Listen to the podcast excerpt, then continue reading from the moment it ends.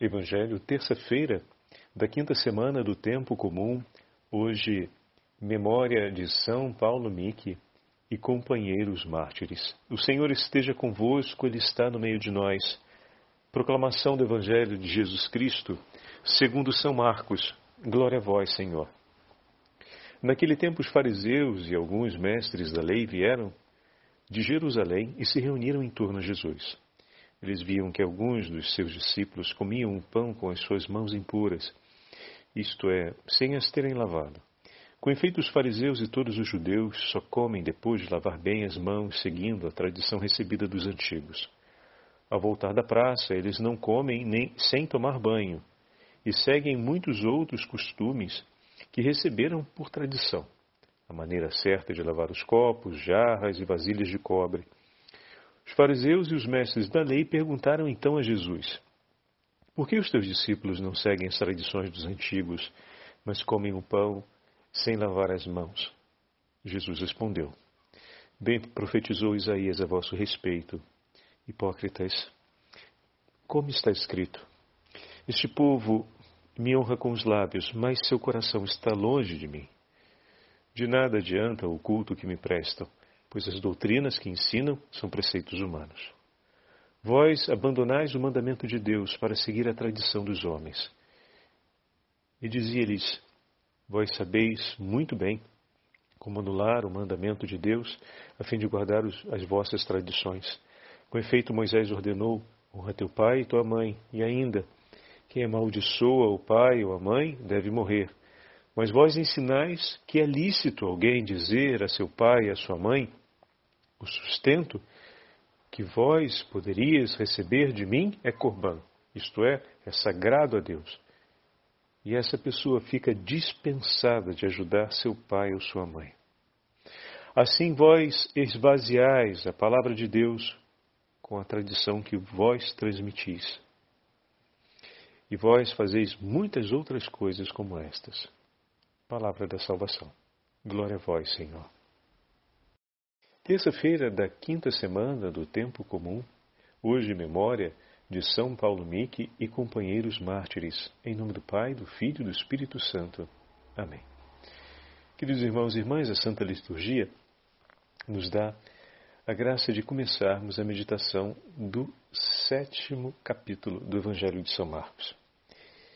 E o sétimo capítulo começa com esse episódio em que os mestres da lei que vieram de Jerusalém, se reuniram em torno de Jesus e questionam o Senhor a respeito de seus discípulos. Eu gostaria de pegar alguns elementos para meditar com vocês hoje. Sempre em Marcos já sabemos, a centralidade é sobre Jesus, ele é o personagem central. E de fato, os fariseus vêm e se reúnem em torno de Jesus. Então, esteticamente, se a gente olha, até isso mostra a centralidade do Senhor. Porém, eles vieram para questionar a conduta dos discípulos. E Jesus sai em sua defesa. Lembram que o Senhor nos prometeu que diante dos agressores, dos perseguidores, não deveríamos nos preocupar, pois o Senhor nos daria palavras justas que eles não seriam capazes de responder.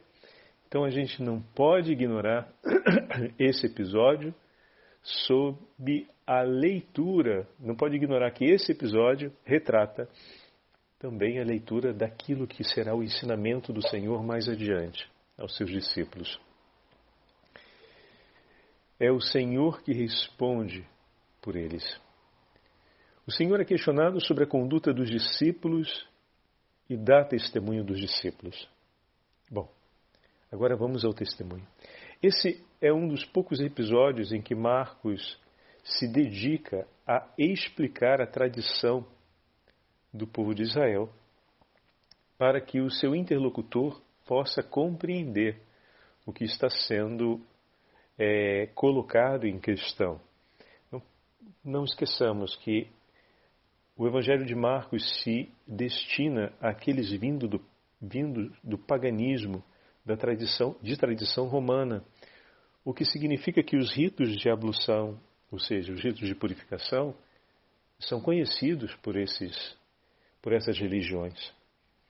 Ao mostrar alguns particulares dos israelitas, Marcos está reforçando a intensidade da frequência desses ritos e a importância que eles têm, porque é sobre muitos outros é, temas que se aplica o rito, enquanto na tradição românica não seria sobre tantos elementos assim que se aplicaria é, o rito conforme vem descrito, né, de ablução, ou seja, de purificação com a água.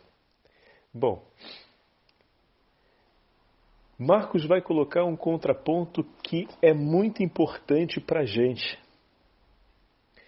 E aqui, lembra que nós falamos lá atrás, no primeiro capítulo, que Marcos refere a autoridade de Jesus, mas ele não se detém a explicar, porque teremos ainda um inteiro evangelho para entender a autoridade de nosso Senhor. E aqui nós começamos a ver categoricamente. A autoridade do Filho de Deus está em sua fidelidade à palavra do Pai. Os escribas e fariseus não ensinam com autoridade porque eles não perseveram na custódia da palavra de Deus a autoridade que vem de Deus não permanece com eles, porque eles modificam com a tradição a observância da lei. E dessa forma se isentam de ter que observar o mandamento do Senhor. A explicação de Jesus é muito clara. Quando a lei, os mandamentos falam de honrar pai e mãe, e a tradição criada pelos fariseus e escribas permite que uma pessoa não cumpra o mandamento por declarar que aquilo que tem deve ser oferecido ao templo. Em sua necessidade, ela declara que não pode cumprir os dois preceitos, oferecer ao templo o que é necessário e oferecer também aos pais o que precisam. Então, ao oferecer ao templo, ao culto no templo, a contribuição que é prevista se isenta de ter que oferecer aos pais. Bom, a gente poderia dizer já em primeira, em primeira mão que uma coisa não se exclui a outra. Mas como cumprir as duas se elas são exigentes? Criemos uma situação hipotética onde aconteça de fato isso. Aí a gente lembra da viúva. Lembra da viúva. O que é mais importante, oferecer ao templo ou manter a própria vida? para não descumprir o ato de amor ao Senhor e o zelo pela casa do Senhor, ela oferece ao templo aquilo que tinha para sobreviver. E Jesus mostra ali que Deus tem olhos por ela. A gente não pode ignorar que é o próprio Deus que está olhando, mostrando, descrevendo e amando o testemunho daquela senhora. Jesus, ao fazer referência aquela viúva que oferece as duas moedinhas no templo, está testemunhando categoricamente que Deus, na sua infinita providência, não haverá de esquecê-la. Ele não só vê, se importa e ama o seu amor, o seu gesto de amor. Poderia o Senhor simplesmente comentar aquilo dali e ignorar a continuação de vida daquela mulher? Poderia Jesus pegar aquilo dali como testemunho e não mover em seu favor céus e terra como socorro na sua misericórdia e como confirmação da sua providência? Deus que é fiel e misericordioso?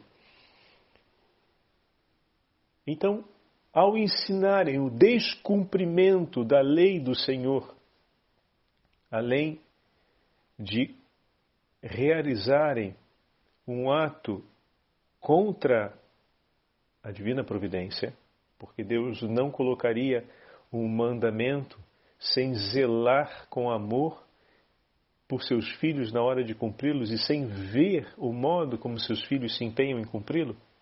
Porque Deus é misericordioso e bom, é fiel e favorável. Então, disso não se tem o que duvidar ou esperar de outro modo, mas por conta do privilégio em próprio favor, ao longo do tempo, foi se introduzindo leis e disposições que cancelavam o mandamento de Deus e que passavam o mandamento de Deus não mais a prioridade de execução, mas a possibilidade. Quando possível for, faça-se como disse Deus. Quando não for possível, use essa recomendação jurídica que nós estabelecemos para vocês. E ali, eles não mais estão sob a autoridade do Senhor. Falam da palavra, ensinam a palavra, mas não vivem sob a autoridade dessa palavra, porque escolheram viver uma vida paralela a ela. Uma vida que pode também se adaptar à palavra, mas pode muito bem viver sem precisar necessariamente se adaptar a essa palavra. E se adaptando a essa palavra, depender dela. Né? Aquela senhora, ao entregar as duas moedinhas, dependia completamente de Deus, porque tudo que tinha não tem mais. E o que, que nós vemos no Evangelho? O próprio Filho de Deus vendo-a no seu gesto.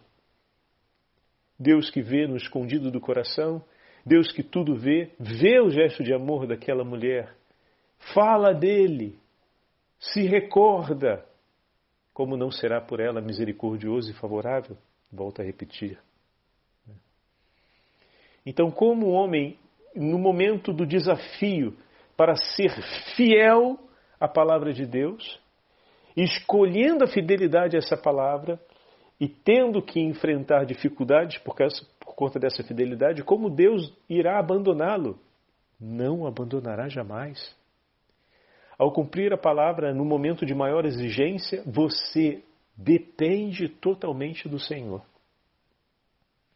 De fato, a palavra nos leva ao grande passo da entrega e ao grande passo da dependência total de Deus. No momento em que aquela viúva entrega suas duas moedinhas, ela passa a depender na sua sobrevivência totalmente do Senhor. Não só por palavras, mas por atos. Concretamente, ela depende da providência dele para sobreviver. E ele não faltará por ela. E o que que a tradição dos fariseus fez? Arrancou isso. Você não precisa chegar a esse ponto. Você pode, no momento em que for necessário, cuidar você mesmo de si e não ter que passar por esse risco de ter que precisar de Deus para resolver os seus problemas. Passar por esse risco de só ter Deus por você em uma situação muito extrema. Você não precisa isso. Você pode cumprir desse jeito aqui, seguindo o Corban, a lei do Corban. Perceberam a gravidade? Agora ficou mais claro, né? Falando dessa forma, a gente fala, como assim? Até soa mal no ouvido, né? Não, você não precisar depender de Deus para tudo e absolutamente na sua vida, você pode fazer desse jeito. Bonito, né? É, é esse ponto. Como viver sob a autoridade do Senhor? Né? Se a escolha se torna essa. Em tudo, o Senhor sempre cumpriu a vontade do Senhor e dele dependeu. E hoje nós estamos celebrando São Paulo, Mique e seus companheiros mártires que deram o mesmo testemunho.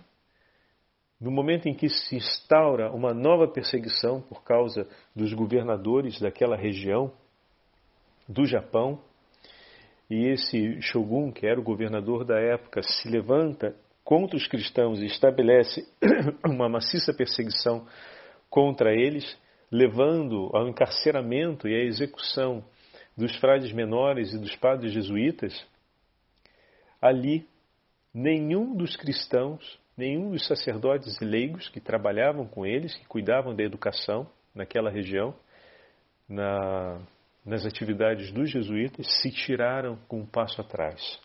Todos confirmaram a fé, confirmaram o zelo e confirmaram a entrega de vida nas mãos do Senhor. E quando lhe foi, foi dada para eles a possibilidade de deixarem a fé para manter o vínculo com o povo japonês, eles optaram por não deixar a fé. E poderiam perder a vida. E aceitaram perder a vida porque escolheram a fé. De fato, Deus foi tudo para eles. Em nenhum momento passou pela cabeça daqueles que foram mortos a possibilidade de falar algo diverso daquilo que eles receberam. Jesus, como tesouro de suas vidas. E assim entregaram a sua própria vida como testemunho de perseverança e fidelidade para aqueles que ainda seriam perseguidos, maltratados, para aqueles que ainda deveriam sofrer pelo nome de Jesus. E dessa forma entregaram por eles uma herança e um patrimônio incalculável. O sangue dos mártires é para nós o testemunho solene da autoridade de Deus sobre a nossa vida. Pois Deus foi tudo na vida deles. E eles, por amor ao Senhor, nada reservaram para si. Como aquela viúva no templo, que hoje eu peguei em paralelo para ajudar na meditação, para compreendermos a força da palavra de Jesus e a que ponto nós podemos chegar. Porque se a gente fala só uma explicação direta, não parece que seja tão grave assim. Agora, quando a gente coloca um paralelo comparativo e a gente olha o que significa esse, essa escolha feita pela tradição, nossa, se torna bem grave, né? porque se torna muito explícita a, a, escolha que se faz e o absurdo que se cumpre. Né? Então, Jesus não veio para condenar as tradições, porque alguém poderia dizer, bom, então tudo que é tradição deve ser condenada. Não, não. Atenção, porque essa tradição proposta pelos fariseus ali não confirma a palavra de Deus. Ela não vem para confirmar a palavra, ela vem para se opor à palavra. Ela não vem para glorificar a palavra, ela vem para cancelar a palavra de Deus para submetê-la. Onde já se viu? É a palavra do Deus Altíssimo, é o mandamento do Deus Altíssimo. Então se trata de uma franca oposição a Ele. E o Senhor condena. Não são todas as tradições, mas essa forma de agir, presente também, nesse caso, na tradição, no ensinamento da tradição. Então peçamos ao Senhor que nos dê hoje o dom da perseverança, que renove em nós o dom da perseverança, a lucidez própria do Espírito Santo que, iluminando a inteligência e a consciência, não nos permite cair em confusão e equívocos, para que possamos renovar a nossa escolha e a nossa vitalidade de amor no cumprimento da palavra de Deus, a fim de que, juntamente com os mártires do Japão, nós possamos testemunhar com a nossa vida que Jesus é o nosso tudo e que tudo confiamos em Suas mãos e dele esperamos. O Senhor esteja convosco, Ele está no meio de nós.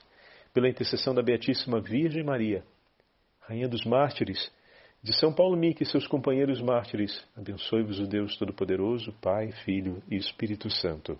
Amém.